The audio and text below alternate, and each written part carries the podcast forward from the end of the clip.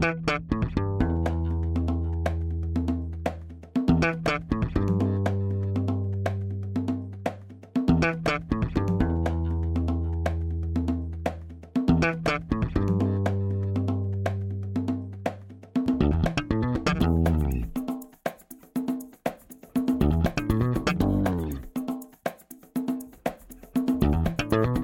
Este é o Tapa da Mão Invisível, podcast destinado àqueles que querem ouvir ideias que abalam sociedades e que não são ditas na mídia tradicional.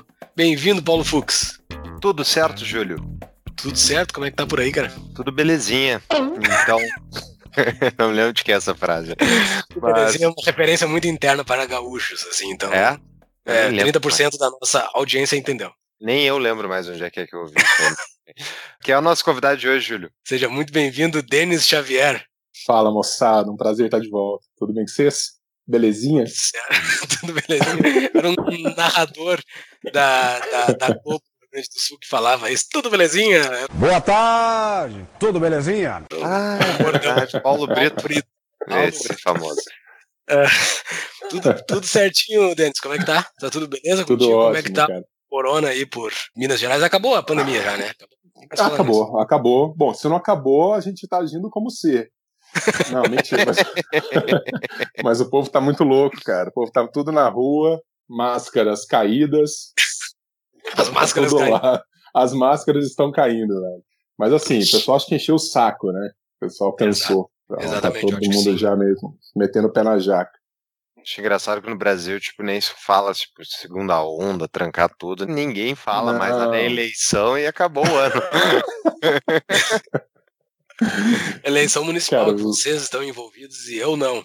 Bem feito, chupa Brasil, Brasília não tem eleição municipal. Ah, Vero, cara, verdade. Nessa eu tô fora também, cara, porque assim, a coisa. Esse negócio de ficar referendando política é muito complicado. Depois você se responsabiliza. É uma fria. Complicadíssimo. De eleição, eu recomendo o episódio do Miss Brasil. Vou colocar no show notes o episódio do professor Denis falando sobre a eleição que ele participou na Universidade Federal de Minas Gerais, correto? Que, Ela, olha, na, na Federal de Uberlândia. de Berlândia, desculpa. É, Quem quiser aí saber como é que é o estado das universidades brasileiras, eu recomendo o episódio, tá muito bom. é, a gente estava falando aqui no Armap, né, no nosso aquecimento sobre isso. Ah, cara, é uma situação é, vexatória, não sei. Eu, de verdade, a cada dia que passa, eu acho que a solução é fechar tudo e mandar reabrir uma nova, recompor totalmente a estrutura. Tá tudo contaminado, num grau que é muito difícil de desfazer. E os caras são bons, eles criaram uma rede normativa e aparelharam tudo, modo- é muito difícil. Mesmo que você meta lá um reitorzão de direita, liberal, o que vocês quiserem chamar, o cara para trabalhar ali, ele tem um conselho superior que está eventualmente contra ele, aí tem um mundo de professores contra ele, alunos então nem se fala, é difícil trabalhar, cara. Não vai, não vai. Na estrutura que tá, não adianta. E tu fica confortável em falar isso em público, assim? Eles, teus colegas podem para te ouvir? Eles não, eles não te boicotam? Claro, claro, claro. Não, é assim, olha, eu, eu vou te falar, eu lancei a minha candidatura para a reitoria sabendo muito bem o que vinha. Eu não sou nenhum ingênuo nesse sentido, eu sou das redes sociais também, eu sei bem o quanto pode ser deletéria essa frequentação e Cara, mas eu acho que para os liberais em especial, para os bons conservadores, para os libertários, é importante ter coragem. assim. Você tem uma hora que você tem que se colocar, especialmente se colocar de maneira muito firme no debate para mostrar que tem soluções alternativas. Aliás, mais do que isso, que há soluções. Que o modo como os caras trabalham ultrapassa a possibilidade da solução, né? Você tornou a Universidade Pública Brasileira. É, a Universidade Pública Brasileira, ela- ela, foi paulatinamente se colocando como irrelevante na vida da população. Então, quando eu me coloquei como candidato a reitor, o que eu fiz foi evocar um discurso que nunca esteve presente na história da universidade. Então, quando eu participei de debate, o olho dos caras, pra mim, tipo, é um ET. Esse cara tá falando isso mesmo, e que é voto. e essa frase que você acabou de dizer, você perdeu 75 mil votos. Cara, tô me lixando. A ideia é a defesa da ideia. E aí começar a quebrar um pouco o estranhamento. Mas eu acho que não vai ter como salvar do jeito que tá, não. De verdade. Ah, mas é, nada surpreendente, né? O É, pra quem tá de Estado- fora, eu imaginava isso. Ver Eu um também. relato de quem, de quem tá de dentro é meio que confirma, assim. Mas hoje não é a pauta, né? A gente vai falar Não de é. outra coisa. O que, que a gente vai falar, Júlio? Vamos falar da véia doida. Assim, eu falei, eu falei, pro- ô Denis, vamos falar sobre o quê? Vamos falar sobre a véia doida. Denis que me disse isso. Quem é a véia doida? Não, Denis? imagina, eu tenho o maior respeito pela véia doida, eu jamais a chamaria de véia doida. Vamos vazar A prints. dona Ayn é a Rand, favor do dona. vazamento de prints. A, a dona Ayn Rand, extraordinária. A mulher, ela evoca paixões e é jogo duro, viu? É, é- é dureza acompanhar a filosofia da senhora Rand. Uma coisa muito impressionante nela, já como uma abertura, a quantidade de obras que essa mulher vende no curso da sua história. É impressionante. Eu costumo dizer que, bom, alguma coisa ela toca no interlocutor. De alguma maneira. Ela teve sucesso toca- em vida. em vida. Em vida. Ela vendia já milhões de livros em vida. Foi uma, uma roteirista de razoável sucesso em Hollywood, que sempre foi o interesse dela, que sempre foi o desejo dela. Mas eu, eu fico muito impressionado como ela não, ela oscila só ali entre o pico da bandeira e o Everest, né? Sempre muito no alto. Ela está vendendo muito ou ela está vendendo extraordinariamente muito. É incrível como que essa filosofia dela toca o deuteragonista, toca o, o sujeito de uma maneira que realmente visceral, especialmente em momentos de crise. Especialmente em momentos de crise. Aquela crise de 2008 nos Estados Unidos fez a Rand vender livro como pão quente, assim, explodiu de novo as vendas Impressionante. da, No da Brasil mulher. foi na, foi na crise Dilma, né? Olha, a grande vantagem do Brasil é que eu acho que ela está vendendo livros o tempo inteiro. Porque a gente, Sempre em crise. a gente não tem momentos. Aquela brincadeirinha sadia. Não, mas é- Sadia. uma Brincadeirinha sadia. Tá na tua caneca. E depois tu mostra caneca. Pra quem tá nos vendo no YouTube, Ela, a caneca Jesus te ama porque não convive com você. É bem por aí. Fux, vamos, vamos falar do currículo dele? Ou as pessoas Vamos. vão ter que ir lá no episódio 71, onde a gente falou com o Denis sobre filosofia? Não, Ah, vamos é, falar do currículo É dele aqui. A gente Deixa já o pessoal acrescentou voltar lá, ué. É. Foi tão bom Não. aquele episódio.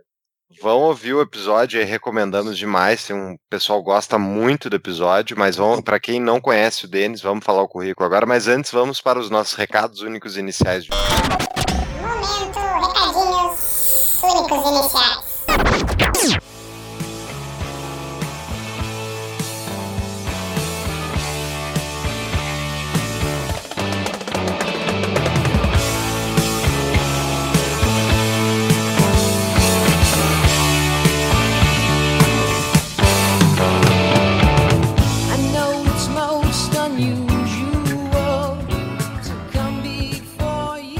Dali Fux, que episódio excelente, cara. É sempre bom falar com o professor Denis. Exatamente. Olha, ah, quase saí objetivista, Júlio. Mas ainda não foi dessa vez e não vai ser na real. Uma coisa que me liguei é o seguinte: a gente vai ter que fazer depois um, um- algum dia um episódio discutindo as diferenças de pensamento entre as escolas liberais, objetivistas, anarcapitalistas, porque, enfim, né, são diferenças pequenas, mas que quando comparadas ao coletivismo. Muito bem, então foi um grande episódio mesmo. Sempre bom falar com o Denis. Segundo episódio dele e vamos ter mais outros pela frente. Exato. Uau, o professor é sensacional. Eu sou, eu sou muito fã dele. Sigam ele no Instagram e tudo mais, vai estar no nosso show notes lá, pessoal. O professor é aula de grátis ali, existe aula grátis e é com o professor Denis no Instagram dele. Exatamente.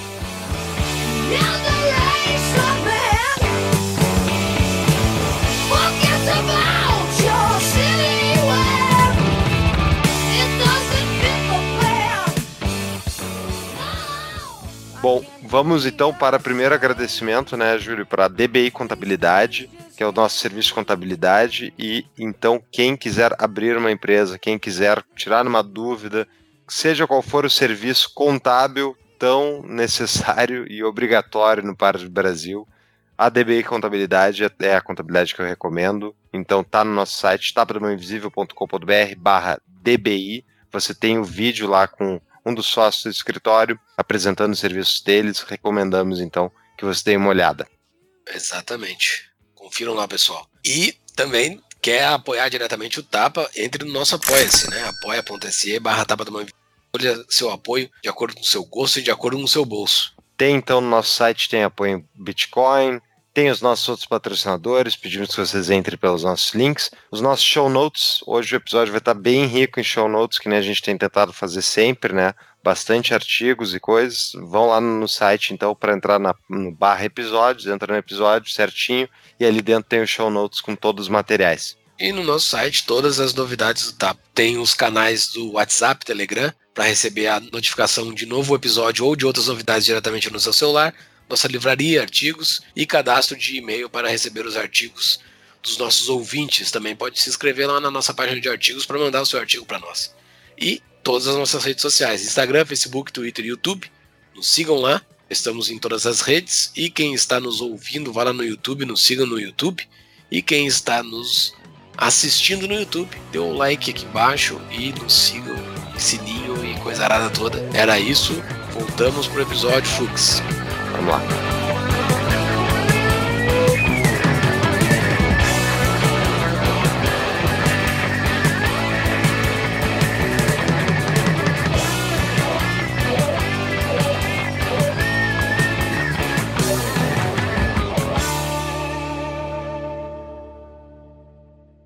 Qual é o currículo do nosso convidado aí? Então tá, o currículo, eu vou falar primeiro o ápice do currículo dele. Ele participou do episódio 71 do Tapa da Mão Invisível. Esse é o ápice do currículo. É isso e o resto. O resto, agora eu vou falar o resto.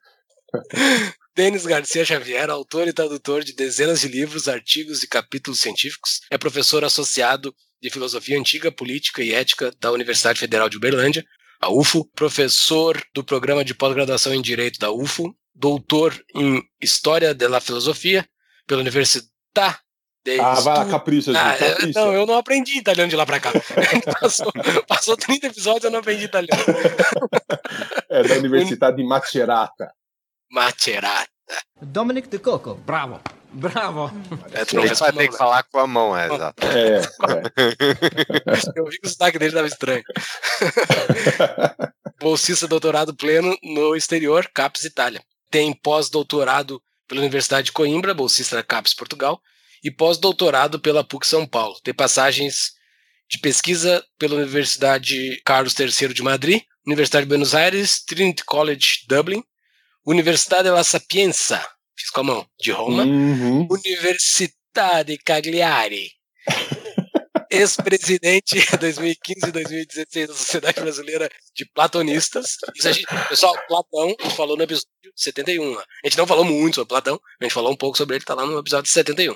É verdade. Diretor de pesquisa da Unilivres, coordenador do projeto Pragmata, do qual são pesquisados problemas e soluções liberais operados pelos países mais bem colocados em rankings internacionais de qualidade escolar para a educação brasileira. Coordenador, autor da série Breves Lições, publicada pela editora LVM, que divulga o pensamento dos mais importantes autores liberais, conservadores e libertários.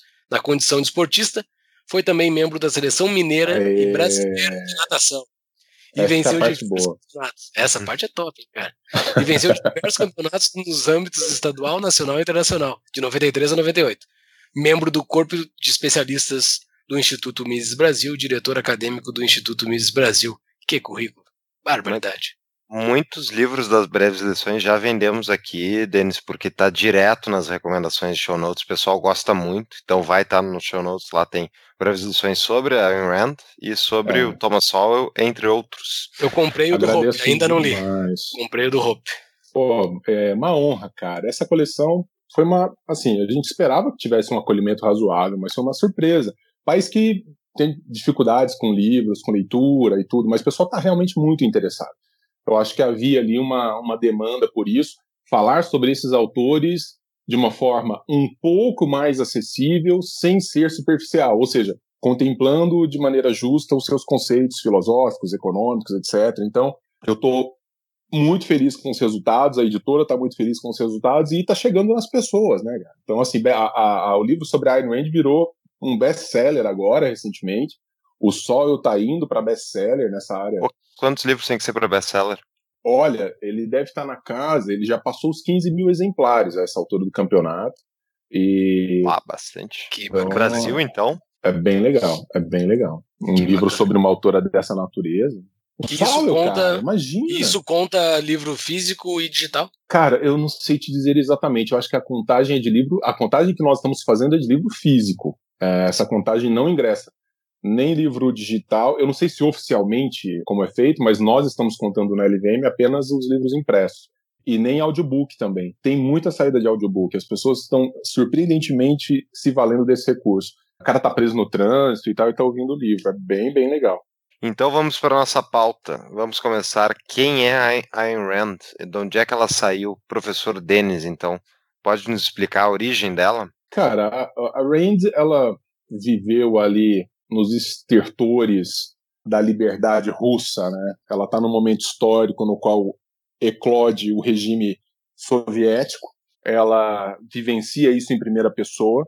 Num primeiro momento, ela parece não entender muito bem o que está acontecendo, mas isso muito rapidamente se torna uma realidade. E é interessante como que, inclusive na biografia que nós fizemos dela desse livro da Breves Lições, a gente comenta isso, mostra como que ela vai se tornando progressivamente consciente da perda das liberdades individuais, da perda de certas prerrogativas da vida privada, e ela começa a reagir muito cedo a isso, vamos dizer, de um ponto de vista filosófico, mas já preparando a sua ida para os Estados Unidos. O grande sonho dela, ainda como universitária, era exatamente ir embora, ir para, para os Estados Unidos, mesmo porque ela foi uma espécie de monitora num setor de cultura da universidade que projetava filmes norte-americanos. Então aquilo a influenciou fortemente na visão que ela tinha dos Estados Unidos, na estética americana. Então ela, cara, quer ir embora daqui.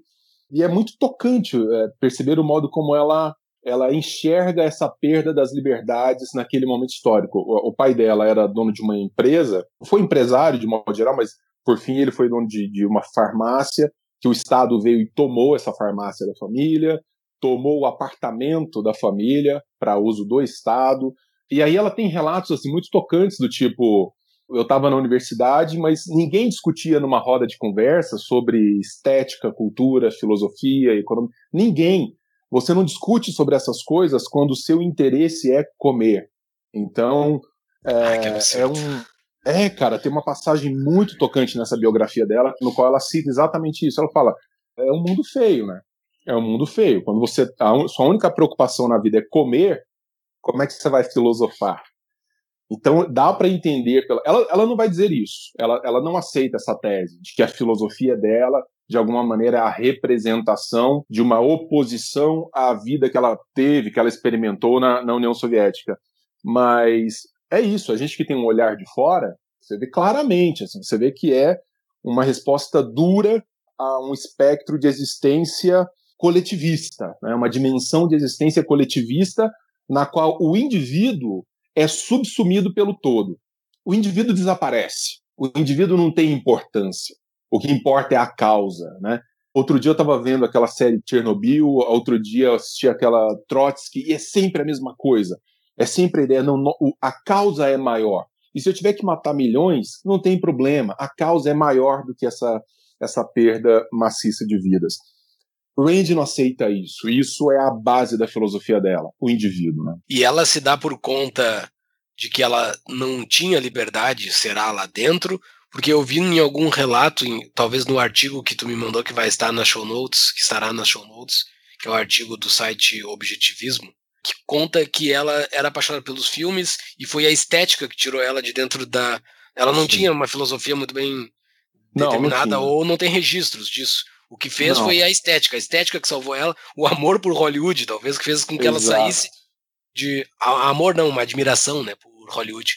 Uma admiração por Hollywood e uma admiração pelas palavras. Ela já adolescente, no começo da adolescência, fala-se até na infância, viu? Muito jovem ainda, já começou a escrever algumas coisas, já começou a esboçar algumas coisas, que a colocava, inclusive, como personagem heroína na defesa das liberdades. Então eu acho que mistura uma certa predisposição natural, um certo ímpeto filosófico próprio dela e uma observação muito crítica da realidade.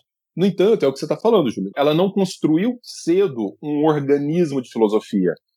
Inclusive, eu acho que ela se percebe filósofa um pouco tarde. Para você ter uma ideia, ela publica o primeiro livro não romanceado da sua filosofia, ou seja, que vai tratar do objetivismo como filosofia propriamente dita, depois do lançamento do A Revolta de Atlas. Ela lança A Revolta de Atlas, ou seja, que já é um livro razoavelmente tardio na vida dela, e aí ela publica A Virtude do Egoísmo, que, vamos dizer, retrata eixo, os eixos centrais da sua filosofia. Então eu acho que ela se percebe filósofa um pouquinho mais tarde, mas quando ela se percebe, cara, a mulher é um trator, né? Ter uma renda extra é sempre importante. Agora na Mutual, além de lucrar investindo, você pode gerar uma renda adicional como agente autônomo de crédito. Traga bons tomadores e investidores e receba até mil reais por cada empréstimo ou investimento efetivado. Entre pelo link do Tapa para nos ajudar a medir o tráfego enviado para os parceiros. Conheça mais em tapadamãoinvisível.com.br barra mutual. Uma primeira pergunta pegadinha. Ela era filósofa mesmo? Porque isso tem muita gente que diz que não é. Cara, você sabe que assim, eu, eu sou um estudioso da filosofia, a minha cátedra é de filosofia antiga e eu viajo no tempo em função dos meus interesses. Essa tentativa desesperada de silenciar os filósofos, de silenciar certas filosofias, isso é muito parte da dinâmica natural da coisa, né? Quantas vezes tentaram matar a filosofia de Platão pela história? Quantas vezes não tentaram silenciar a filosofia aristotélica, a ética de Aristóteles, os filósofos medievais? Então, agora, outro dia eu estava vendo com essa onda de, de cancelamento, os caras, vamos cancelar Aristóteles porque ele defendia a escravidão, ou vamos cancelar John Locke porque ele, não, ele era um liberal que aceitava a ideia da escravidão. Então, assim, há umas tentativas. Agora, são figuras incanceláveis, né? Mesmo porque, quando você olha a quem está promovendo o cancelamento, aí você vai entender que É. não tem peso, não, não dá liga. Agora, Sim. claro, fazendo uma discussão séria, você pode pensar assim: será que Rand tem um corpus filosófico que mereça ser chamado como tal? Eu acredito que sim, acredito que sim. Rand ela navega por áreas importantes da epistemologia, da metafísica, da ética em especial, e eu acho que ela merece o título de filósofa. No Brasil a gente chama de filósofo meio tudo, né? O cara que estudou filosofia na faculdade é filósofo. Não me chamem de filósofo porque eu não sou. Se você chama Márcia Tiburi de filósofa, Exato. e é para não verdade. dizer que eu estou falando só de esquerdista, se você chama Olavo de Carvalho de filósofo e com máximo Polêmico. que eu tenho, é polêmica, acima do dia vermelho. Eu vou chamar. Platão de quê? Eu vou chamar, eu vou chamar Aristóteles de quê? Eu vou chamar Kant de quê? Não dá. Hum, interessante. É, vamos deixar para o nosso, nosso método João Kleber de produção de podcast.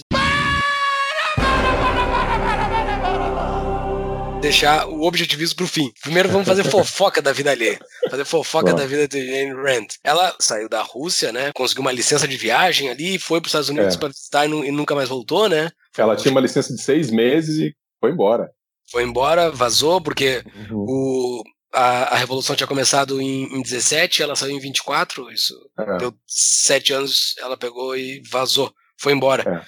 E chegando, assim, primeiro na bagagem dela. Na bagagem dela, ela já trouxe da infância dela parte de muitas coisas de que ela ia escrever no futuro. Ela vem de uma família agnóstica, né? Ela já, já não ela já não estava mais conectada com a fé, né? Isso não é algo que ela construiu, é algo pelo Uhum. jeito que já veio com ela, né? Isso veio da família Uhum. dela, uma família judia, agnóstica, e a família dela era anticomunista. O que aconteceu com a família dela? Isso que ficou pra trás, assim. Isso, lendo, eu não consegui achar em nenhum lugar, porque ela saiu, né? Eu imagino que a família dela ia ficar bastante visada. Como é que aconteceu esse processo, sabe? Ela rompeu quase que completamente com a família, não teve mais informações, não tinha mais acesso, pouquíssimo acesso. No final da vida dela, já bastante debilitada, ela fumava muito, já bastante debilitada, ela se reencontrou com uma irmã que apareceu assim do nada, décadas depois. Esse reencontro foi dramático, foi tristérrimo, porque ali algumas contradições, algumas leituras diversas de elementos políticos apareceram muito fortemente entre as irmãs, e isso para Rand foi um negócio, foi de morte. Então, ela A família não era anticomunista, então, assim. A família tava meio que. Não, é, não, não tem uma posição fechada em relação a Ah, isso. Não tá. existe um, um documento seguro que diga assim, não, a família era contra o regime como um todo. Na verdade, bom, não dá para imaginar que tenha sido uma frequentação muito razoável do regime, mesmo porque aconteceu o que aconteceu, né, da forma violenta como aconteceu. Entraram, tomaram conta de tudo, inclusive da casa da família. Mas não, não temos documentação suficientemente clara para dizer uma coisa ou outra a respeito dessas posições, não. Interessante, daí ela chega nos Estados Unidos, ela tem uma, é uma epifania que se chama, não sei, quando ela vê a Manhattan, né, que ela, que ela fica deslumbrada e começa a chorar, né? É, ela, vai, ela vai direto para Hollywood, ela quer desesperadamente ser roteirista de lá, e ela conhece um, um ator com o qual mais tarde ela vai se casar, inclusive, que era um ator até razoavelmente famoso à época, John O'Connor, e começa a ter um relacionamento com esse cara, mas antes disso ela consegue então começar a construir a quatro mãos ou mais alguns roteiros para Hollywood. Inclusive ela tem participações em filme como figurante. Há alguns filmes, inclusive épicos assim, daquele momento em que ela aparece a carinha dela lá no meio da massa e tal. Ela, ela adorava realmente aquele ambiente cinematográfico. Que bacana, não fazia ideia disso. É, Mas é, ela- Tem fotos, inclusive nesse livro nosso, da Breves Lições, tem, uma, tem as fotozinhas assim, dos, dos estúdios de Hollywood, de onde ela frequentava e tudo. Ou seja, ela acabou realmente conseguindo aquilo que ela mais desejava, que era construir uma vida como escritora, e aquilo ali saiu do universo do, vamos dizer, da narrativa cinematográfica e foi para o mundo das ficções, dos romances, das distopias na literatura. Mas como é que foi justamente essa migração? Porque ela foi roteirista e ela escreveu aquele livro We the Living. Eu não sei qual é a tradução em português. É, é, que, vi- que virou uma. Mas é isso, assim. Virou uma peça. né? É, começou, exato. Isso vira uma peça de teatro, num primeiro momento muito criticado, só que aos poucos eles começam a perceber o talento, o talento narrativo da Randy, que aí há uma, vamos dizer, há uma polêmica, né? O quão boa autora é a Randy, no sentido do estilo, no sentido da forma, né? Eu tenho a minha posição a respeito, eu não acho que seja Machado de Assis, por exemplo, né? Não é que ela escreva muito bem, eu acho, me interessa muito mais a filosofia do que propriamente a arte narrativa dela, que às vezes me faz sofrer um pouco. Mas tem gente que é completamente apaixonada por essa estrutura da narrativa randiana. É, os personagens dela, a minha impressão sempre foi da- dos livros que eu li, que os, os vilões são muito bem escritos, são muito corretos à, à visão. Só que os mocinhos, eles são robôs, eles são personagens tão absurdamente obstinados. E daí vai da questão do próprio objetivismo, né? Que, tipo, Exato. É que, na verdade, é, é como ela mesma diz, né? Assim, ela, ela tá construindo na sua obra ficcional e ela está especulando na sua filosofia sobre um homem ideal. Ela está especulando sobre um sujeito para o qual existe o preto, existe o branco e não existe o cinza.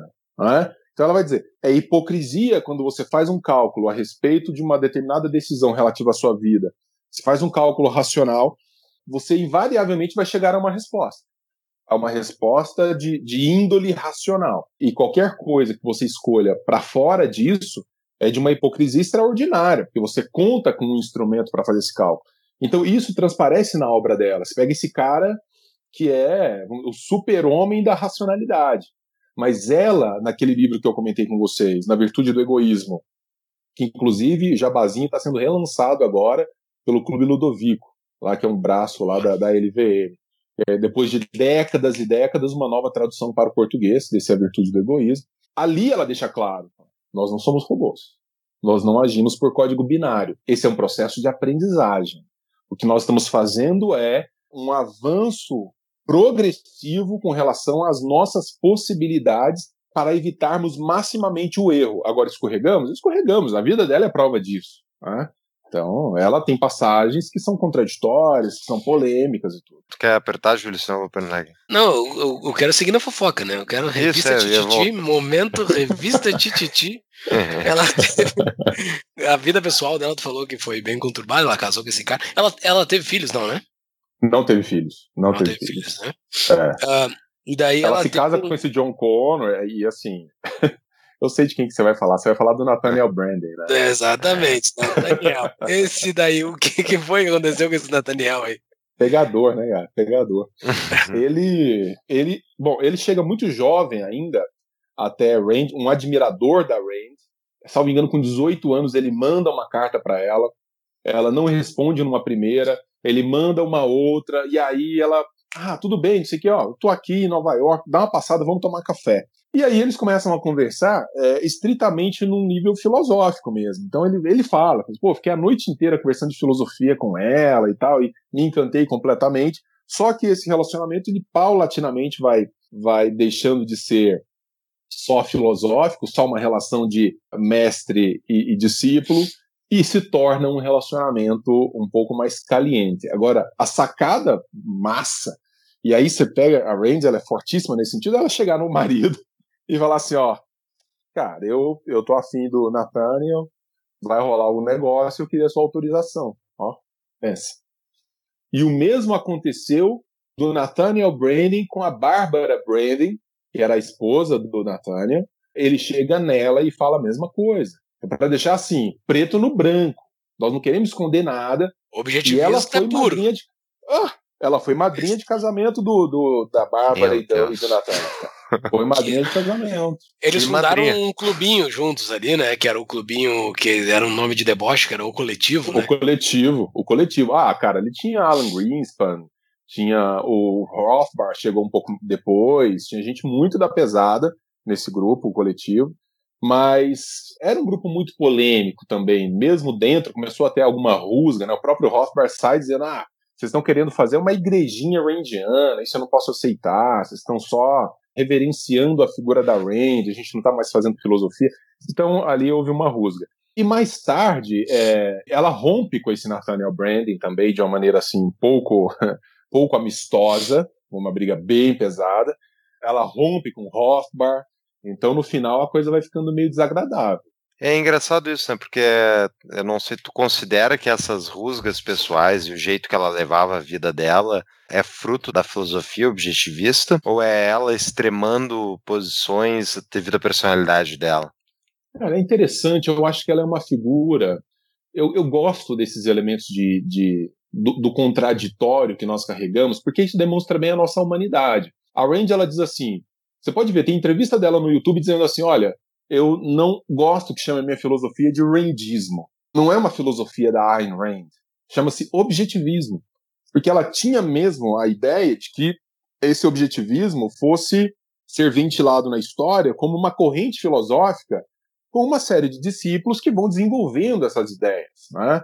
Então ela tinha essa preocupação com a perpetuar uma mensagem filosófica. Por isso que ela vai dizer, não vamos falar que é um rendismo, que eu morri acabou. Né? Os discípulos devem tocar. Mas, ao mesmo tempo, havia, sim, historicamente, uma centralização do debate na figura da Rand. É, uma centralização da doutrina na pessoa da Rand. Então, há um pouco essa, essa coisa de uma vaidade dela né, de chamar todas as luzes, ela, ela era muito midiática. Cara, a Range tá em tudo. Tá em música, tá em videogame, tá em cinema, tá em teatro, tá em literatura, tá em gibi, tá em desenhos aí até hoje. Aquele outro dia eu tava vendo os Simpsons. Toda hora tá em cinema, tá para todo lado. Então ela era muito, e continua sendo muito popular. Então, ao mesmo tempo, né, que você tem esse desejo pela continuidade do objetivismo enquanto corrente filosófica, você tem essa preocupação com o- o- os excessos da igrejinha. Que, aliás, moçada, vamos falar seriamente, persiste ainda hoje. O tal do objetivista é um bicho insuportável. Assim, com raras exceções. com raras e honrosas exceções. Objeti- Porque os caras acham o seguinte, não. Se você falar um ponto fora da vírgula da igreja, a sua alma está maculada. Você está falando da. no- Esse livro nosso foi criticado por uma parte dos objetivistas, porque lá na biografia a gente conta da relação que ela tinha com o FBI. Ela era, assim, ela caçava comunista dentro dos, dos ah, como falo, do, do ambiente de Hollywood e mandava carta mesmo lá pro FBI, ó, falou, moçada, aqui ó, um vermelho. Já pega aqui, já manda prender. Ela já tinha essa relação e tá tudo documentado. Isso, um parêntese disso é uma. Eu já ouvi versões contraditórias sobre isso, o, o macartismo, né? Essa É. época do macartismo americano, que, tipo, eu sempre tive uma opinião meio contrária, bah, realmente, uma perseguição de as pessoas pelas opiniões políticas. Por outro lado, aqueles, aqueles vermelhinhos, eles queriam dominar o Estado e implementar uma Exatamente. ditadura comunista. Então, tipo, Exatamente. será que não merecia um pouco de perseguição? Sim, cara. Olha, eu concordo totalmente com essa tese, basicamente porque, desde os gregos, qual é a regra de ouro? Na defesa das liberdades individuais, nós podemos tudo, menos aquilo que invade a seara da liberdade alheia. Esse é o princípio básico, esse é o princípio fundamental de um bom pensamento liberal barra libertário. Quer dizer, eu, quando eu tomo o meu corpo como propriedade privada, né, a menor minoria é o indivíduo, frase dela. Então, eu sou a menor minoria que deve ser respeitado por isso. Agora, então eu posso tudo, eu posso me cortar, eu posso me matar, eu posso vender meu rim, eu posso implodir minha casa. Agora, eu não posso fazer uso dessa liberdade para impedir o outro de usufruir, por sua vez, da sua liberdade. Então, quando você ultrapassa esse limite, ali deve romper. Então, eu não acho que seja uma página vergonhosa da Rand o fato dela ter denunciado comunistas naquele momento. Eu acho que era um momento que demandava uma ação e ela agiu assim. Ah, po- podemos não concordar com isso? Ok, mas isso faz parte da história da pessoa. Platão teve passagens também muito pouco honrosas, Heráclito e outros tantos. E isso faz parte da vida, né? Lembram da Cap Rate? Dos mesmos empreendedores da Cap Table, uma outra opção de investimentos. Renda fixa através do mercado imobiliário. A Cap Rate permite que você invista no mercado imobiliário a partir de mil reais, com a segurança desse mercado e rentabilidade atrativa pré-fixada. Entre pelo link do Tapa para nos ajudar a medir o tráfego enviado para os parceiros. Conheça mais em tapadamainvisível.com.br barra cap.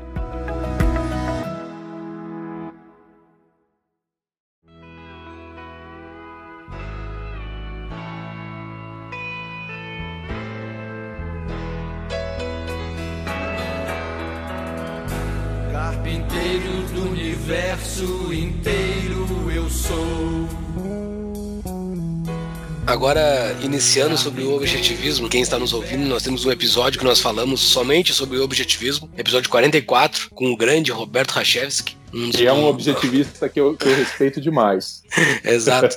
É, uma- é por causa dele que eu respeito a Ayn Rand. É só por causa É, dele. é. Porque ele é Não, muito ele é legal, um tipo, cara muito ele é um gente tipo de objetivista que entendeu muito bem o objetivismo, né? Agora, os objetivistas de igrejinha realmente, acho que eles tomariam uma uma sapatata da própria Range, né? Da E é própria- muito leve conversar com ele, assim, tu aprende muito É. bem. O episódio 44 lá que nós gravamos com ele é muito bom. Então, assim, vai ter material aqui nesse episódio, vai ter material lá naquele episódio também sobre o objetivismo. Mas, in- iniciando, o objetivismo é da Ayn Rand. Não tem uma outra pessoa que contribuiu com ela. Não tem, Exato. assim, ela fez uma parceria, um, um clube, uma, um clube não, mas uma escola de pensamento onde tinha várias pessoas pensando junto. Não, é ela. Na verdade, na verdade, assim, o objetivismo ele tem uma nota muito autoral da Rand. E mesmo no, no modo como ela se declara objetivista, veja que ela vai dizer qual foi a grande influência filosófica que ela sofreu. Ela cita só um cara, ela fala, ó, eu sofri influência de Aristóteles. Esse é o filósofo. Esse cara me influenciou e é essa influência que eu admito. Não admito nenhuma outra. Eu vejo influências do estoicismo em Rand. Eu vejo influências da filosofia de Nietzsche em Rand. Mas ela tem relações muito conflituosas com essas filosofias. Aristóteles não. Ela faz uma leitura da filosofia aristotélica, vamos dizer, atrai esses elementos da filosofia aristotélica para a sua, os absorve e monta a sua própria. Então, eu não estou dizendo que Rand tenha sido a melhor das leitoras de Aristóteles, não. Existem duas formas de você se apropriar de um conteúdo filosófico. Ou historicamente, ou seja, eu vou estudar Aristóteles como historiador da filosofia. Então, eu estou tentando entender o que ele disse enquanto filósofo. Não me interessa o que eu penso, não interessa a minha visão sobre isso, interessa recompor a história da filosofia. E existe uma forma teorética, que é eu me aproprio de Aristóteles ou de qualquer outro autor antigo para, vamos dizer, ilustrar o meu próprio pensamento. O Rand fez assim.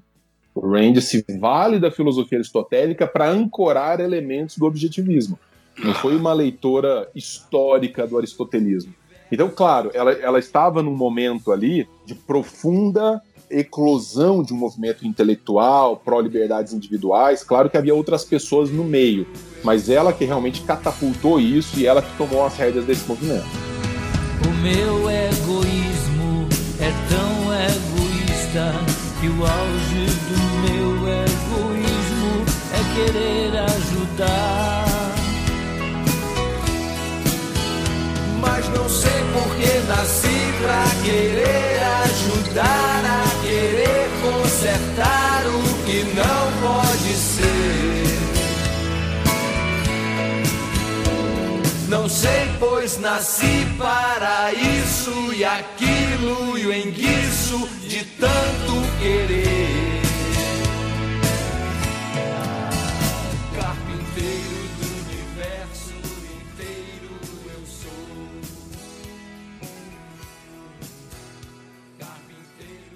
E ela era uma pessoa realmente muito marcante nas falas dela, no jeito que ela se posicionava. Típico né, de, de objetivistas.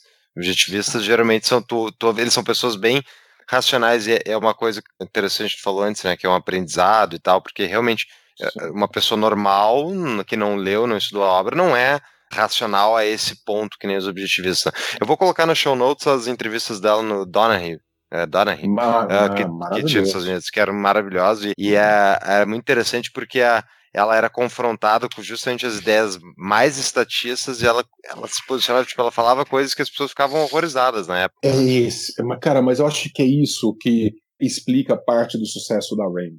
As pessoas estão meio cansadas. As pessoas vão se cansando do Sim. politicamente correto, as pessoas vão se cansando daqueles argumentos do conforto, das teses que não funcionam. Então, de repente, você vê uma mulher. Tem um biógrafo dela que vai dizer: Rand nunca perdeu um debate. Tá, contado um eventual exagero do biógrafo apaixonado, é razoável que ela nunca tenha perdido um debate. Porque quando um objetivista treinado, realmente, né, que entende bem a linha argumentativa da coisa, começa a se expor, cara, é, é chinelada atrás de chinelada. Assim, né? E é muito difícil discutir com um objetivista bem treinado, porque, de um ponto de vista lógico, a filosofia é muito bem concebida. Pra vocês terem uma ideia, deixa eu ver se eu tô com ele aqui, ó. Tô. Pra quem tá nos vendo aí no YouTube, eu tô mostrando aqui o, a Revolta de Atlas.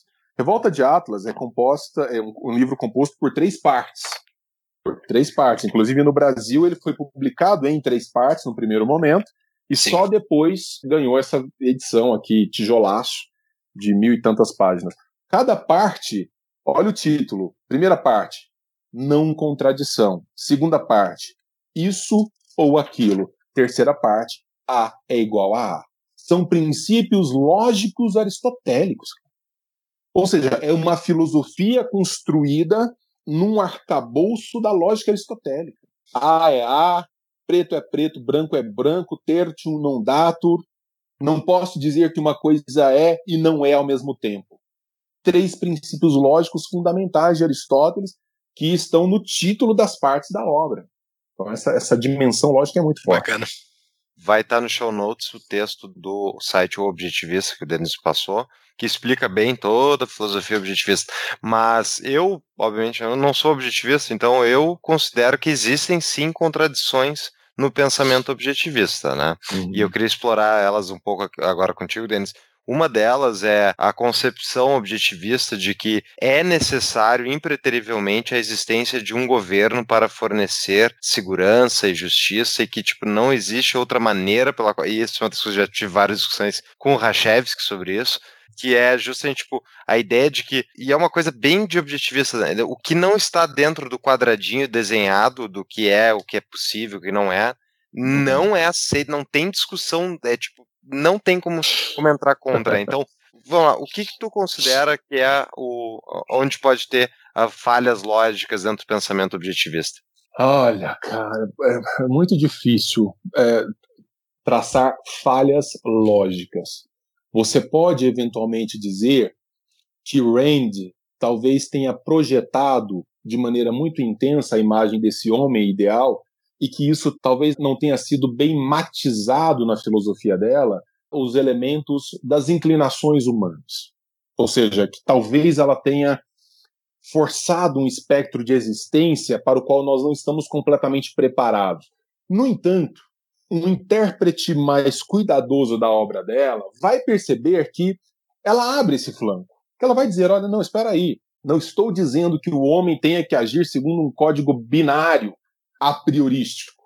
O que eu estou dizendo é que este código do que é certo ou do que é errado, do que é verdadeiro, do que é falso, ele vai se estabelecendo no curso da vida. No entanto, ela diz isso em duas, três linhas e depois volta para a ideia de um homem construído sob a égide da lógica aristotélica. Então, para o homem que está aqui fora, isso soa muito pesado.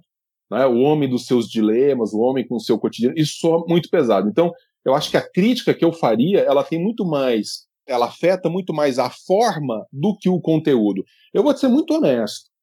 Eu não consigo discordar da Rand do ponto de vista da sua construção intelectual da obra. Cara, quando ela pega e diz assim: nós somos todos racionais, todos nós somos dotados de uma consciência que tem na razão uma ferramenta, que tem na razão um instrumento.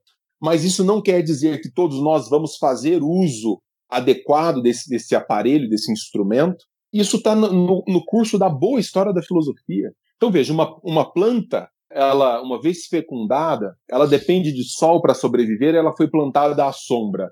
Não é que ela pensa assim, puxa, agora eu tenho que me virar para o sol. Ela vai.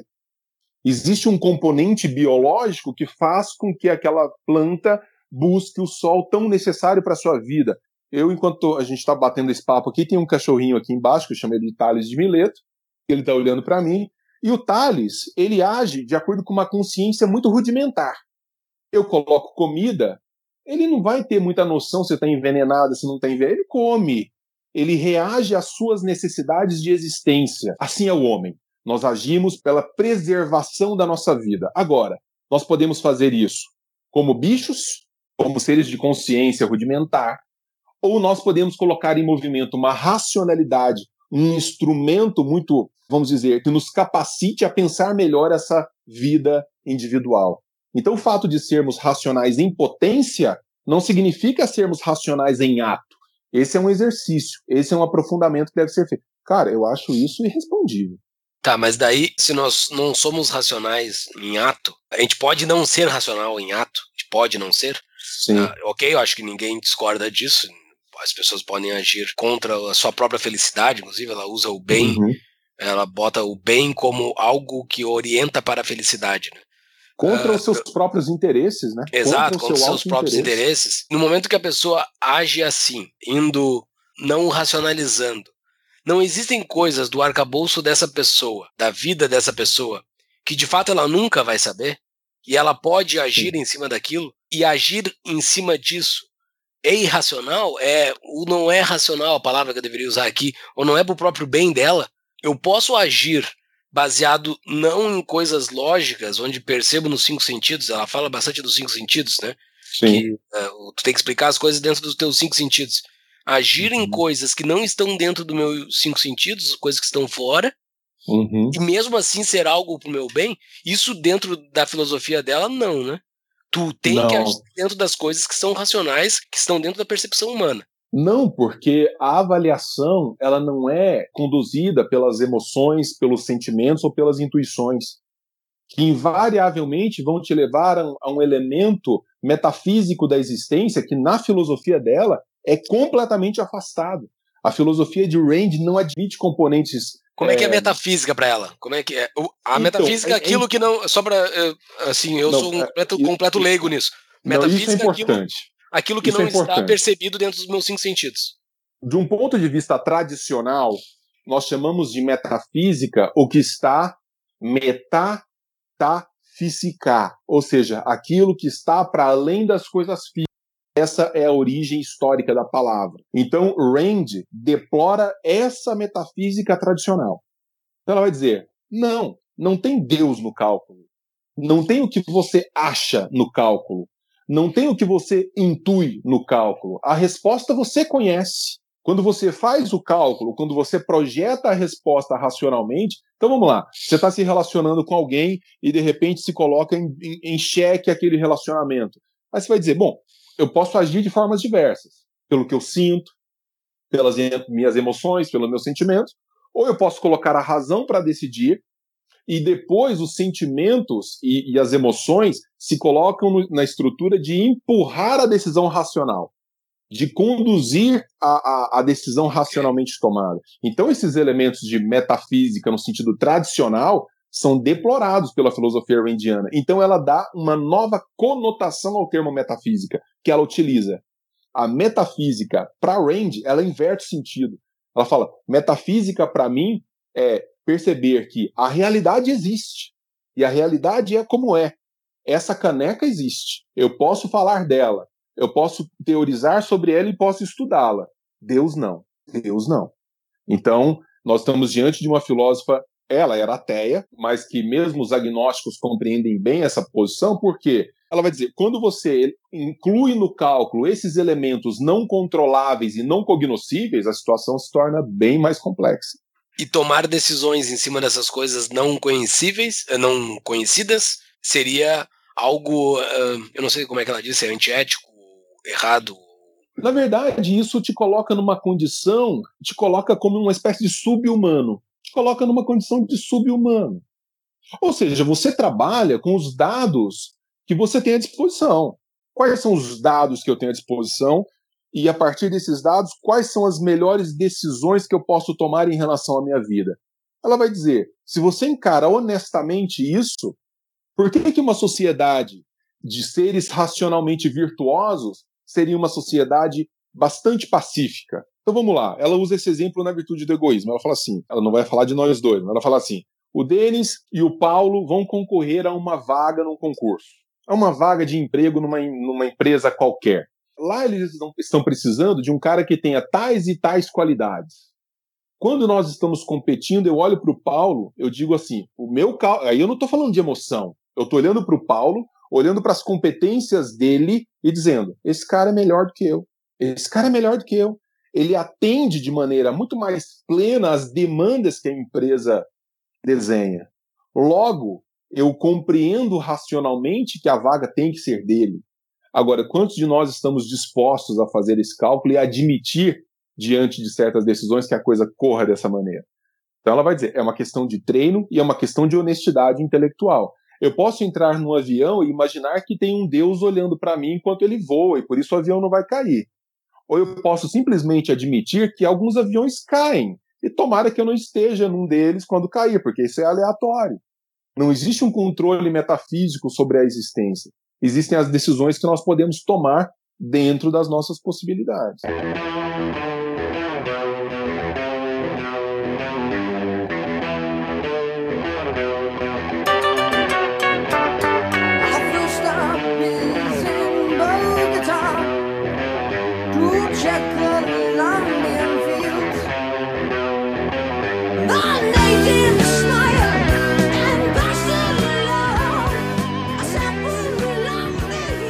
Esse é o grande charme do objetivismo, né? Ele, Exatamente.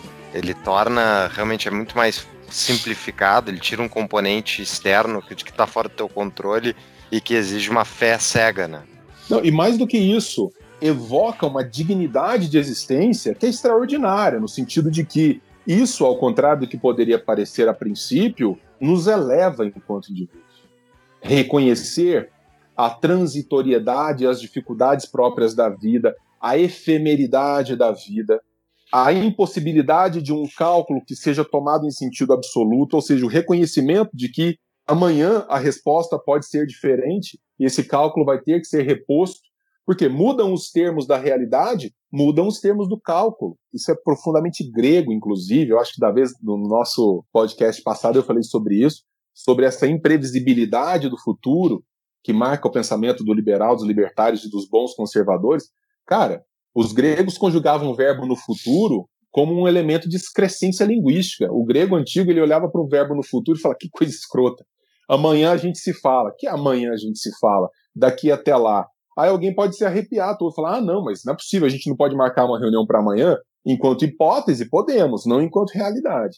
Interessante. Mas por outro lado, não acha que se perde uma parte do componente humano, que é os objetivistas caracterizariam como misticismo, como, enfim, um componente esotérico que não tem nada a ver com a realidade. Mas, por outro lado, a quantidade de obras, a quantidade de arte, a quantidade de coisas bonitas que foram feitas, e também coisas horríveis, foram feitas em nome desse, desse esotérico, desse, enfim, crença em Deus e, e coisas do tipo. Tu não acha que uma parte da experiência humana seria sacrificada junto com um objetivismo puro aplicado sobre a humanidade? Olha, mas a filosofia de Rand não se coloca contrariamente a isso. Na verdade, eu acho que está muito mais na ideia do cálculo que vai conduzir a nossa existência sem que isso anule essa dimensão da boa arte, da boa manifestação estética. Rand tinha grandes preocupações com isso, tanto que a gente começou a nossa fala, eu, eu comentando dessa experiência que ela teve na antiga União Soviética, dela dizer, pô, você não consegue apreciar o belo quando tudo que você tem para fazer é se preocupar com comida, né? Então, eu, eu, não, eu não consigo imaginar como que essa construção racional, ética, moral da vida possa prejudicar uma dimensão criativa do sujeito. Na verdade, o que ela diz, vamos dizer, está menos vinculado às manifestações artísticas e mais vinculado a uma vida ética, mais vinculado a uma, uma existência moral. Eu não sei dizer assim com muita, com muita clareza o modo como isso anularia ou deixaria de anular essas manifestações artísticas. Mas É, não só na arte. Quando o Paulo fez essa, essa, essa pergunta dele, eu fiquei pensando em outras coisas também. Talvez não foi o que o Paulo perguntou, mas eu fiquei pensando em outras coisas. Várias outras atitudes a gente toma na vida e aparentemente faz parte do componente humano, essa outra coisa que a gente não consegue explicar o que, que é. Se Hum. é consciência, se é mente, se é alma, sabe-se lá como é o nome que se dá disso. Mas aparentemente ela é auto-evidente, todo mundo tem algo dentro de si que é além do seu corpo, e a gente toma a decisão baseado nessa coisa que ninguém sabe explicar o que, que é. É o que ela chamaria de consciência. As pessoas perguntam se Consciência, existe é, as pessoas- dualismo. é. As pessoas perguntam se existe dualismo em Range. Não, não tem dualismo propriamente dito. Né? A consciência, talvez se ela tivesse esperado um pouquinho para morrer, lá na filosofia da mente os caras explicam isso, né? Quer dizer, a própria constituição físico-biológica nossa nos leva a pensar certas coisas. Então eu acho que ela estaria ancorada numa espécie de consciência morfologicamente determinada. Exato, mas a gente ainda não consegue explicar ela, assim. E a gente toma Ah, decisões baseadas nela. Mas aí é que A tá. gente, a gente não sabe que ela existe, a gente, a gente deduz que ela exista. É, mas aí é que tá. Você, com o avanço da ciência, com o avanço das explicações racionais, nós estamos progressivamente laicizando o mundo. Nós estamos progressivamente laicizando aspectos da nossa existência que há muito pouco tempo eram atribuídos a elementos místicos dessa existência. Então, o fato de nós não darmos conta disso nesse momento, talvez não seja suficiente para dizer que há em nós algo que jamais vai se dobrar a essa rede de uma compreensão racional. Provocação. Ou, Provocação. ou não, eu vou fazer uma provocação de volta. A ciência nada mais está do que explicando as coisas que nós já chegamos metafisicamente de uma outra forma. Mas A ciência só pode que- estar explicando as coisas que a gente já chegou em outras conclusões, só que não pela lógica, por, por um outro componente humano que a gente não consegue explicar ainda o que, que é. Mas na medida que você laiciza, na medida em que você recobre com um certo véu de racionalidade, aquilo já deixa de ser o que era na origem. Elemento místico, elemento fantasioso da existência. Aristóteles fala isso na abertura da metafísica. Ele fala assim: olha, tanto o filósofo quanto o místico ou o autor de mitos religiosos, eles trabalham com as mesmas perguntas. De onde viemos? Para onde vamos? O que, que nós estamos fazendo aqui? O que, que é ser amigo? O que, que é ser justo? O que, que é o amor? As, as perguntas filosóficas, elas estão na base das correntes místico-religiosas, co- como nas, nas correntes filosóficas. Então, a natureza da resposta é diversa. Mas uma coisa a gente não pode negar. Na medida em que essa argumentação racional vai, se impõe no tempo, a explicação místico-religiosa vai perdendo espaço. Então, há dois séculos, cai um raio, era manifestação de ira divina, alguma coisa parecida. Hoje, com os equipamentos corretos, eu reproduzo um raio aqui, ó, no quintal da minha casa.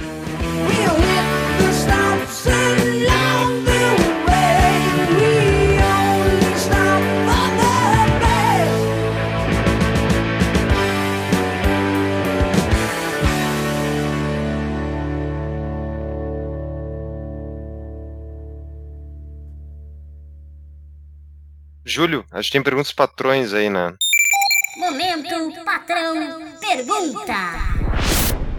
A gente tem pergunta dos patrões e a pergunta do Felipe Castro é o seguinte: como que o objetivismo randiano, o objetivismo, né? Não existe um outro objetivismo, o Felipe não está nos ouvindo. Como o objetivismo conversa com o estoicismo, tu até citou, né? O estoicismo e a filosofia cristã, ela bebia em Tomás de Aquino, né? Ah, não. É, Não? não em Tomás de Aquino, propriamente dito, mas numa, numa versão muito mais racionalizante. De novo, esse elemento místico, esse elemento religioso, esse elemento teológico, não ingressa no cálculo da filosofia randiana. Não, Por não, sim, que- sim. Eu tô dizendo Né? da Então, filosofia assim- dele, mas. Não, e não, fui, e não foi o nosso patrão que falou, fui eu, tá? Só pra deixar bem claro. Sobre esse negócio de tomar É. aqui. Agora, com relação ao- ao estoicismo, não, é, realmente, não, não tem. Essa influência não, não tem. Agora, com relação ao estoicismo, me parece muito mais forte, muito mais intenso do que ela, a princípio, admite. Me parece que toda a construção dessa ideia de uma gnosiologia é, randiana, que é toda essa teoria a respeito do conhecimento, toda essa teoria a propósito do uso da razão enquanto instrumento de captação da realidade, ou seja, do absoluto da razão. Para Rand, a razão é um absoluto. Então, por aí você já já vê que a coisa não é para não está de brincadeira, né? Se a razão é tomada como um absoluto, ou seja, não como um fim em si, mas como uma ferramenta de compreensão da realidade, que uma vez aplicada nos leva a uma vida feliz, não há variação nessa nessa regra geral de composição em Rand. É muito intenso, é muito forte. Então, no que diz respeito ao estoicismo, toca essa questão da gnosiologia, do processo de conhecimento e da razão enquanto instrumento de captação da realidade.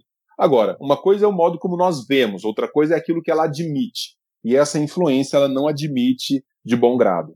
Muito bem. Tem a segunda pergunta do nosso patrão, Gerson Nunes. Qual a visão do pensamento randiano com relação à democracia representativa? Sei da ideia de Ayn Rand separar completamente o Estado da economia, mas como os objetivistas concebem a existência de um Estado mínimo, que seria o guardião dos direitos individuais? Como seria a constituição deste governo? Dessas autoridades? Seria pela via democrática habitual? Votação de representantes? Seria por meritocracia, como um anarquismo aristocrático? É uma pergunta interessante. Vamos dizer que Rand, eu não vou usar um termo que está aqui na minha cabeça, porque isso vai causar uma confusão tremenda entre os objetivistas. Não, eu vou. Você tem lá o minarquismo, que vai dizer o seguinte: olha, não, você tem uma participação mínima do Estado, especialmente no que diz respeito a forças de segurança. Então, preservação das fronteiras e força policial interna. E você tem ali no universo do judiciário alguma participação de estruturas estatais para arbitrar eventuais conflitos entre os indivíduos. Isso diz bem o modelo de existência na sociedade desenhado por Rand. Rand, nesse sentido, apostava numa tese segundo a qual o arranjo social deve ser dado por indivíduos que pactuam livremente a respeito daquelas leis que para eles fazem efetivo sentido, ou um tipo de pactuação que seja tácita ou manifesta, que faça sentido na relação entre indivíduos livremente estabelecidos na cidade. E fora isso, apenas forças de segurança, apenas força policial, apenas defesa de fronteira, em algum elemento judicial nessa arbitragem de conflitos que nós é aquilo que o, o Paulo já tinha colocado, né? Que parece que para o Paulo não, não descia muito bem, mas não se trata de escolher um melhor modelo da democracia X, Y ou Z, mas de afastar completamente as estruturas estatais tal como nós conhecemos. E a Rand, ao contrário do que muita gente imagina, ela tem até uma entrevista na Playboy que é extraordinária sobre isso, que ela fala, o entrevistador pergunta para ela, fala, olha, mas você, uma pessoa que se candidatasse a presidente dos Estados Unidos, o que, que você diria para essa pessoa? Ela faz, olha, não tente fazer a coisa agressivamente, não tente fazer a mudança de maneira agressiva, mas trabalhe para que as estruturas governamentais e estatais se afastem paulatinamente, progressivamente da vida do indivíduo, até que nós tenhamos uma condição ótima de existência. Então a gente está falando de livre pactuação entre os sujeitos dentro da cidade. O modo como isso vai se conformar depende da maneira como nós vamos estabelecer essas relações. São eventualmente imprevisíveis. Tá, mas então, assim, considerando assim, tipo, essa visão racionalista, objetivista que a Rand traz, qual é a explicação dela por que, que as estruturas políticas nunca entregam essa visão que ela tem de sociedade? Então, tipo, numa, inclusive essa defesa constitucional do que, seria um estado mínimo ideal, que não se, não se mete no essa, não existe nenhuma comprovação de que funcione isso no longo prazo. Melhor caso, houve uma deturpação, mas serviu para os Estados Unidos enriquecer. Então, que, que tu acha? Qual é a explicação? Você fala no sentido de que não se consegue Ah. implementar um regime dessa natureza? É, a realidade até hoje não trouxe uma sociedade que haja de acordo com o que ela prega. E diga-se passagem, não trouxe também do, do que a gente prega, de todo Ah. mundo do nosso lado, mas né, qual é a explicação dela para isso?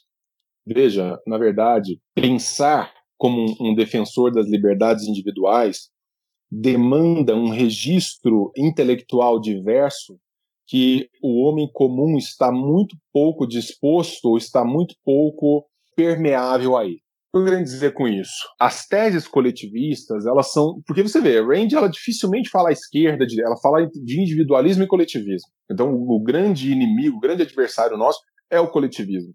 As teses coletivistas são muito sedutoras, especialmente para um indivíduo intelectualmente pouco preparado, porque elas são fortemente intuitivas. Elas parecem fazer sentido quando eu olho com a emoção, quando eu olho com o sentimento. Parece boas ideias, mas elas são péssimas realidades. Então, por isso nós insistimos tanto nas mesmas teses. Para nós que, que lemos, que estudamos, que buscamos compreensão para além das aparências dessa realidade, soa estranho. Por que, que nós continuamos a insistir em teses que nos levam invariavelmente aos mesmos resultados deletérios? Porque somos seres conduzidos pela emoção.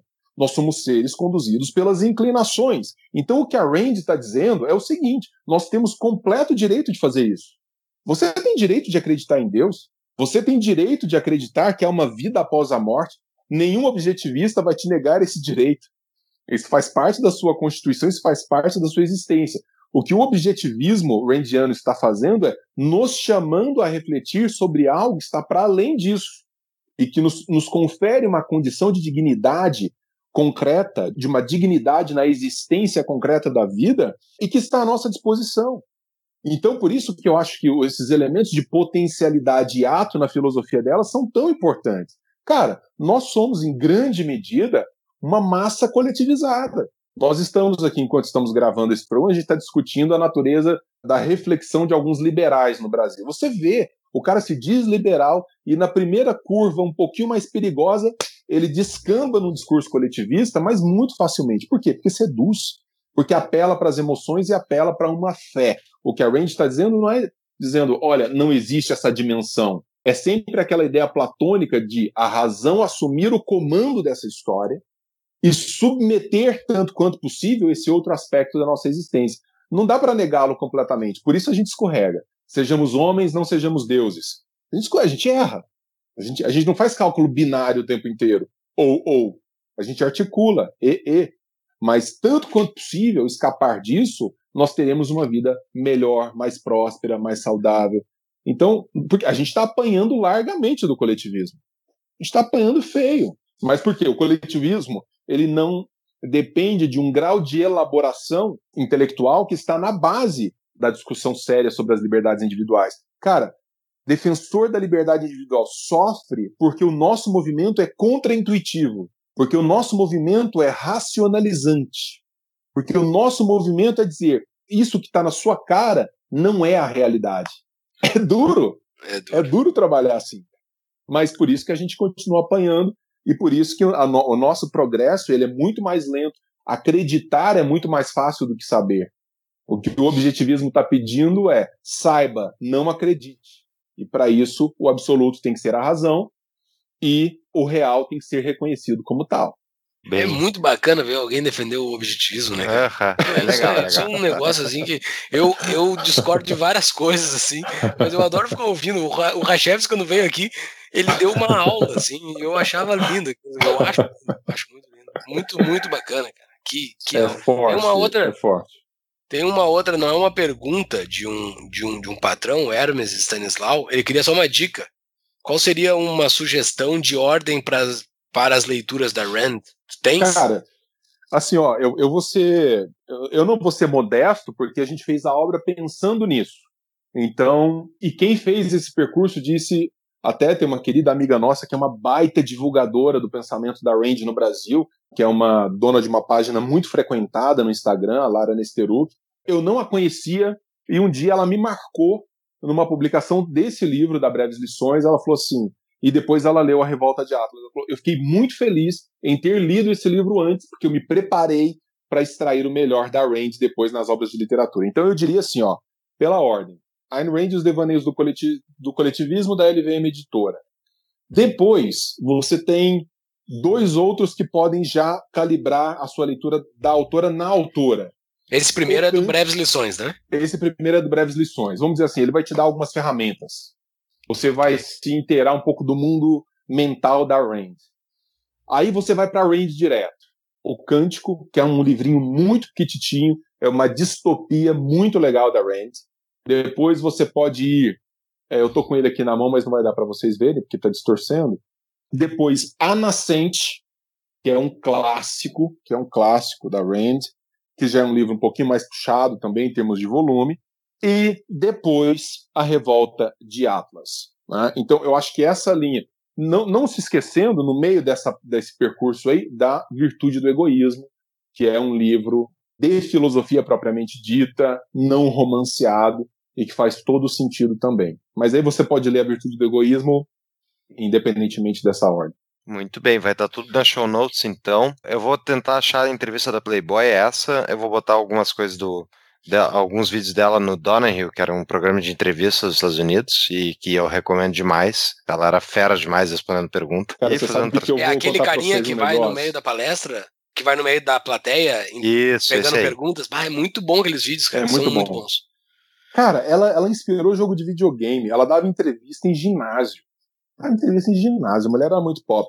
E você sabe que outro dia, navegando pelo eBay, uma amiga falou assim: Ó, o que, que eu achei aqui?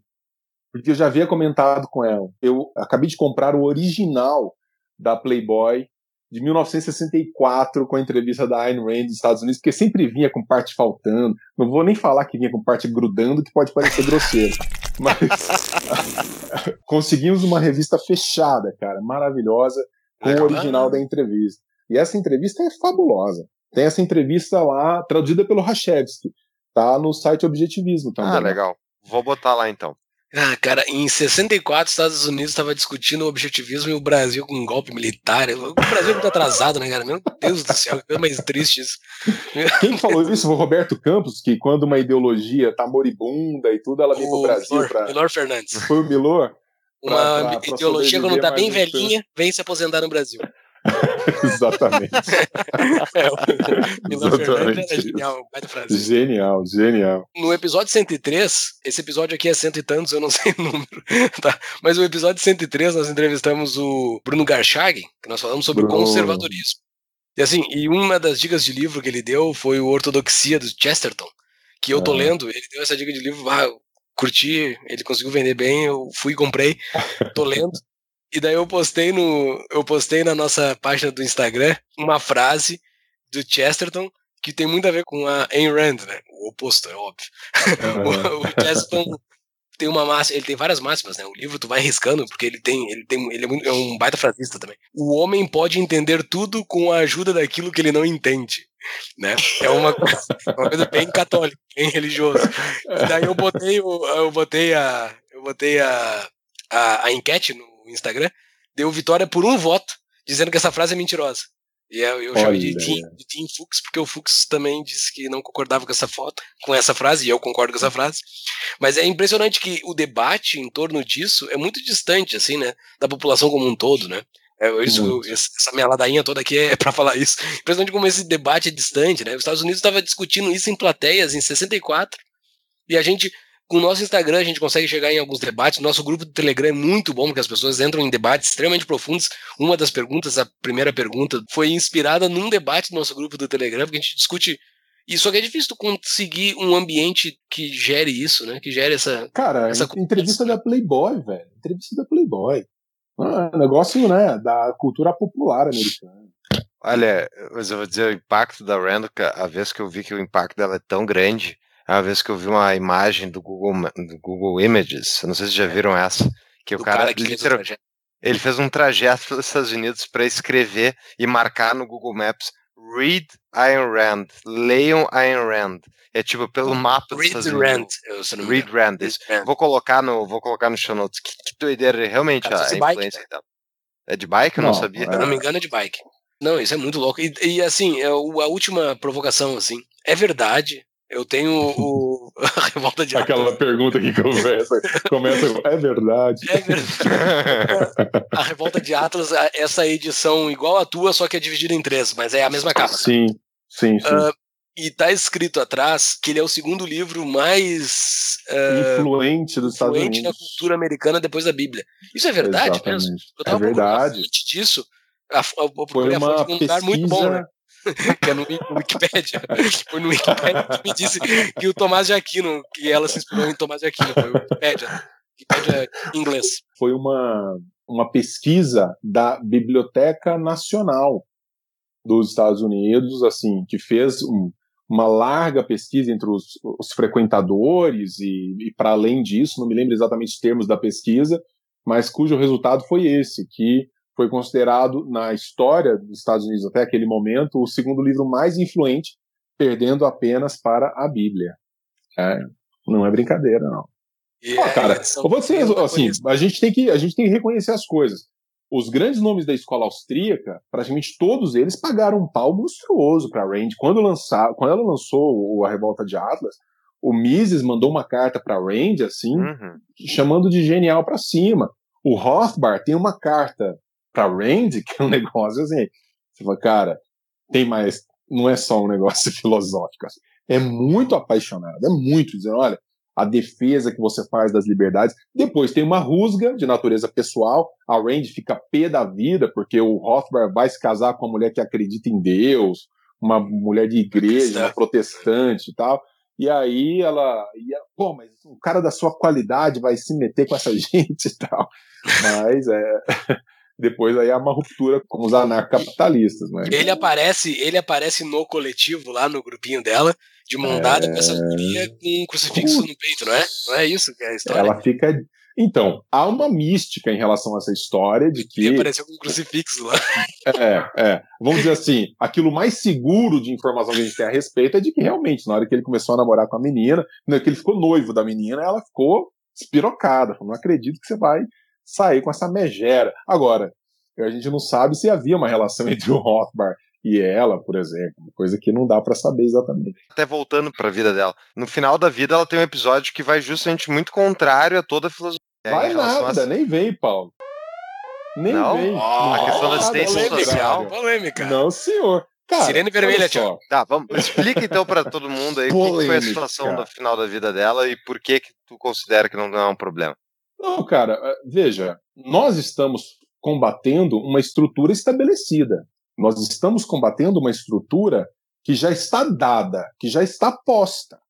Então, o fato de eu fazer críticas ao governo, o fato de eu fazer, de eu tecer críticas absolutamente racionais a estruturas estatizantes não me impede moralmente de fazer uso dessa estrutura na medida em que eu ajudo a mantê-la enquanto ela existe. Então, com o Rand não foi diferente. O Rand fumou muito, adoeceu, teve sérios problemas de pulmão, etc. E, e no fim, dependeu de saúde pública nos Estados Unidos. Agora, isso significa o quê? Que o certo seria, depois de ter pago impostos, rios de impostos, falando, não, eu vou abrir mão disso. Não, a nossa ideia é, nós não queremos pagar esses impostos, nós queremos uma fraternidade não forçada, exatamente para que eu possa ter condições, então, amanhã, de usufruir dessa rede de liberdade que eu defendo enquanto estabelecida. Porque, do contrário, um libertário hoje no Brasil não pode ir a um órgão público pedir CPF, né? não pode prestar um concurso público. Não, peraí. Então, na medida em que nós vamos mudando a estrutura e ela vai se desviciando desse excesso de, de estatismo, ok. Então, aí moralmente se torna injustificável. Mas da forma como está, você fica completamente amarrado. Fala assim, então eu não vou, eu, para não ser contraditório, vou abrir mão de tudo aquilo que é público. Mas como você tem um país que é a- absolutamente estatizado de cabo a rabo, eu vou ver como e do que. Mas é que ela também, ela resistiu a aceitar ajuda, né? A Ela gente, crítica, a né? gente, O pessoal próximo dela, assim. a gente pública lá foi várias vezes até convencer ela de aceitar. E ela tava numa situação financeira periclitante ao final na, da vida dela. É, é, ela realmente precisou disso. O final de vida dela não foi nada simples, nem, nem bonito, não. Ela Teve, quer dizer, problemas respiratórios, uma coisa grave.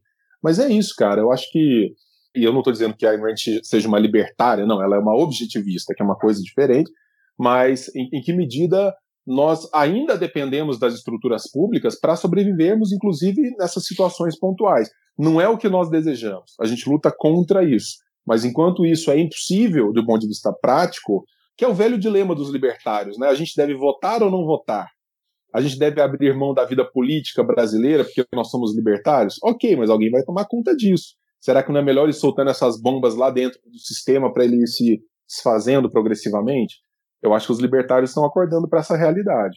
Muito bem. Denis, que papo ótimo. Papo vamos. excelente. Adorei, vamos, vamos encerrar que o Júlio está prestes a, a apagar É, ali. Eu Tô estou, a estou super bem, cara. Tomei Tá, também, dois também. litros de chá agora. Você sentiu o gostinho do chá ou não? assim, Senti, já senti. perdeu para. Eu tô Tá bom, sentindo. então tô de-. Não, Há acho que não é. esperança. Acho, que- esperança. acho que não é. Vim aqui com a minha camisetinha da, do Quem é John. Pra, em Massa, homenagem a essa, a essa véia doida, que embora tenha algumas coisas que vá contra as minhas crenças mais básicas. Crenças? Vai com as minhas crenças, né? ah lá. Ah, eu admiro muito ela, pô. Ela, é- ela é genial, cara. Ela é genial. É. Na pior das verdade- hipóteses, é muito engraçado, assim, nas redes sociais, toda vez que alguém fala do, do livro que eu, que eu coordenei, ou que vai falar da Randy, me marca alguma coisa, tem sempre aquele emojizinho da cabeça explodindo, assim. É Ah, muito legal como a Randy ela vem com os dois pés no peito, cara. Então, seja pra concordar, seja pra discordar, a gente não vai conseguir ignorar a véia doida, não. Assim, al- algum respeito histórico a gente vai ter que ter por ela, não vai ter jeito. É, e, o- e os livros, eu li especialmente o Revolte Atlas, eu li a Nascente, li metade quando eu era jovem demais, eu tenho que le- ler de novo completo. Agora, Revolte Atlas é realmente um livro, bah, que, É. que, que é realmente é um tapa na cara, assim, é É. impressionante. Por isso que os Eu vou- estatistas odeiam muito, né? Odeiam muito ele. Eu não Muito. li A Nascente, que pelo jeito é genial. O Rachev estava falando essa semana que é interessante ler A Nascente antes, que nem a tua ordem que tu acabou de falar, né? Eu Você vou sabe uma ler- vez que eu. Você sabe uma vez eu tava. Eu mora- morei na Itália, fiz meu doutorado na Itália, e lançaram lá, no meio dessa minha estadia de pesquisa, um filme inspirado na vida do Berlusconi. Que foi uma desgraça na vida da, do- do- da Itália como um todo, aquele populista, etc, etc. O, o filme chama-se Il Caimano, que é o, o jacaré, o crocodilo, alguma coisa assim. E é muito interessante que quando acabou o filme, eu tava na sala de cinema, assim, quando acabou, as pessoas não se levantaram. Silêncio absoluto, assim. Sabe aquele silêncio de reflexão? De falar assim, cara, que merda é essa que eu acabei de assistir? O negócio é tão impactante. Então, às vezes, a impressão que eu tenho das pessoas quando travam contato com a Randy é um pouco essa, sabe? De sentar assim e falar, cara, é um negócio aqui que mexeu, hein? É, Mexeu, deu uma fuçada e eu não sei o que eu vou fazer com isso agora. Eu recebo no meu inbox o tempo de professor socorro. E agora? Como é que eu faço com isso? Então é muito legal essa reação. É muito bacana mesmo. Muito bem. Então tá. Muito obrigado, Muito obrigado. professor. E até Beijo a grande pra próxima. vocês. Bom Valeu. trabalho. Forte Valeu. abraço. Tchau, Abração. tchau.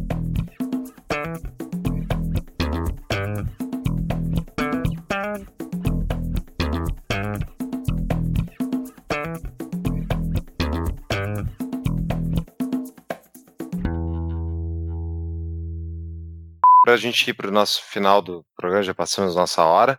O, o nosso, o nosso outro entrevistador ali é para a gente sempre estar convidado. A gente não sabe ainda, mas tá, tá no perrengue. Tá, tá na. Tá, cara, tá no mudo.